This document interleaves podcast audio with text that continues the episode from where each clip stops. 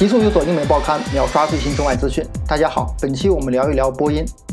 波音公司在2018年、2019年经历了两次严重的坠机事故后，不仅热销机型737 MAX 被全球禁飞，还接连丢失很多大额的飞机订单。继今年六月份183架飞机订单被取消后，七月份中资的飞机租赁公司中银航空又取消了三十架波音737 MAX 的飞机订单。最近，美国航空也威胁要取消部分的波音订单。根据波音公司的去年财报，其2019年收入下跌了百分之二十四亏损超过六亿美元，这是波音公司二十年来首次出现亏损。今年初开始，波音股价大跌，从去年的高点每股435美元跌到现在的每股大概170美元，市值缩水了一千五百亿美元。波音公司现在好像还没有中国的五粮液值钱。祸不单行的，又赶上新冠疫情在美国的高潮版。波音裁员上万人已经算是常规动作，疫情持续的时间越长，波音现金流就越紧张。然而，波音的现金储备一直都在一百亿美元左右，其商业飞机的业务收入主要是靠收取航空公司的预收款。一旦航空公司取消订单，波音的营收将大大减少，很可能导致现金流的断裂。而手握现金不多的波音，就不得不举债来填现金流的缺口，负债累累，负担也会越来越重。在这样的黑天鹅面前，波音这个百年老字号能否度过这一劫呢？还是会像2008年时候的通用汽车一样自此没落？首先，我们聊聊波音过去那么多年的连续盈利，那些钱都去哪儿了呢？其实，波音从2013年开始就大规模的回购股票，当年回购了28亿美元。到二零一七年达到巅峰的时候，当年就回购了九十二亿美元，分红了三十四亿美元。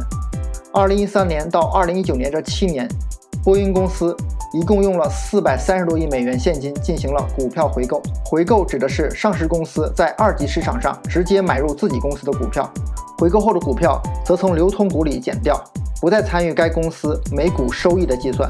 我们不在此马后炮评论这样做法的对错或优劣。但有必要援引《华盛顿邮报》，其报道评价是这么说的：波音作为美国最大的制造商和道琼斯工业指数最大的单一成分股，在美国经济中扮演着极其重要的角色。波音公司的任何决定都可能迅速对美国的就业和股价产生影响。这一句话就恰中要害地肯定了波音这些年对美国的经济、工业、就业及股市的重要影响。之前有人说，波音面临的情况跟2008年。美国金融危机时候的通用汽车相似，但其实两者完全不可同日而语。波音是当今世界上大宗师级别的高科技公司，且至少在未来几年甚至十几年都可以傲视天下，难逢敌手。波音在航空航天领域的知识经验，不仅仅是影响美国的工业地位和宏观经济，对美国的国家安全更是至关重要。737 MAX 型号的飞机安全事故。说到底，也只是因为其在商业逐利过程中的一个画蛇添足的软件系统漏洞。虽说闹出人命是不可原谅的，但实际上并不会动摇波音的技术根本。从第一次世界大战开始，波音就为美国生产军用飞机，到现在，很多西方国家的军事装备都是选择从波音购买。即使在疫情爆发的高潮期，波音仍然收到了几十亿美元的订单。比如今年六月份，波音交付的就大多数是货机和军用飞机。在波音的整体收入中，国防领域的收入大概占百分之二十以上，全球服务支持大概占百分之十五。虽然这些无法弥补它在民用市场上的损失，但这却是波音最稳定的保护伞。另外，虽然目前波音面临的困难很大，但仍有不少铁杆的投资者。根据《华尔街日报》的报道，沙特的主权基金已经在疫情期间大举投资了波音的股票。要知道，唯一能量产客机的。全球到现在也还是只有两家公司，就是波音和空客。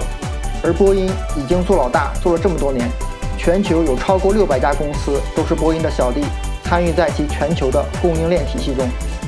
空客即使想要一家吃下整个的客机制造市场，也是不可能的。小弟们不会干，老大及老大的老大们更加不会允许。当然，最近二十年来。波音独步天下的日子的确是过得太舒服了，这次要缓过来需要一个过程。而在波音的百年历史中，类似的危机这也不是第一次，前几次都熬过去了，而且一步步的还做上了老大，这一次还是会问一句：You can you up？波音作为美国最大的出口商，美国政府也已经多次暗示可以随时救驾，但现在是波音在考虑是否愿意被救驾，所以波音一定会度过这次危机，而且它的市值怎么说也要超过五粮液吧。以上就是本期凌波内容，更多内容请关注我们。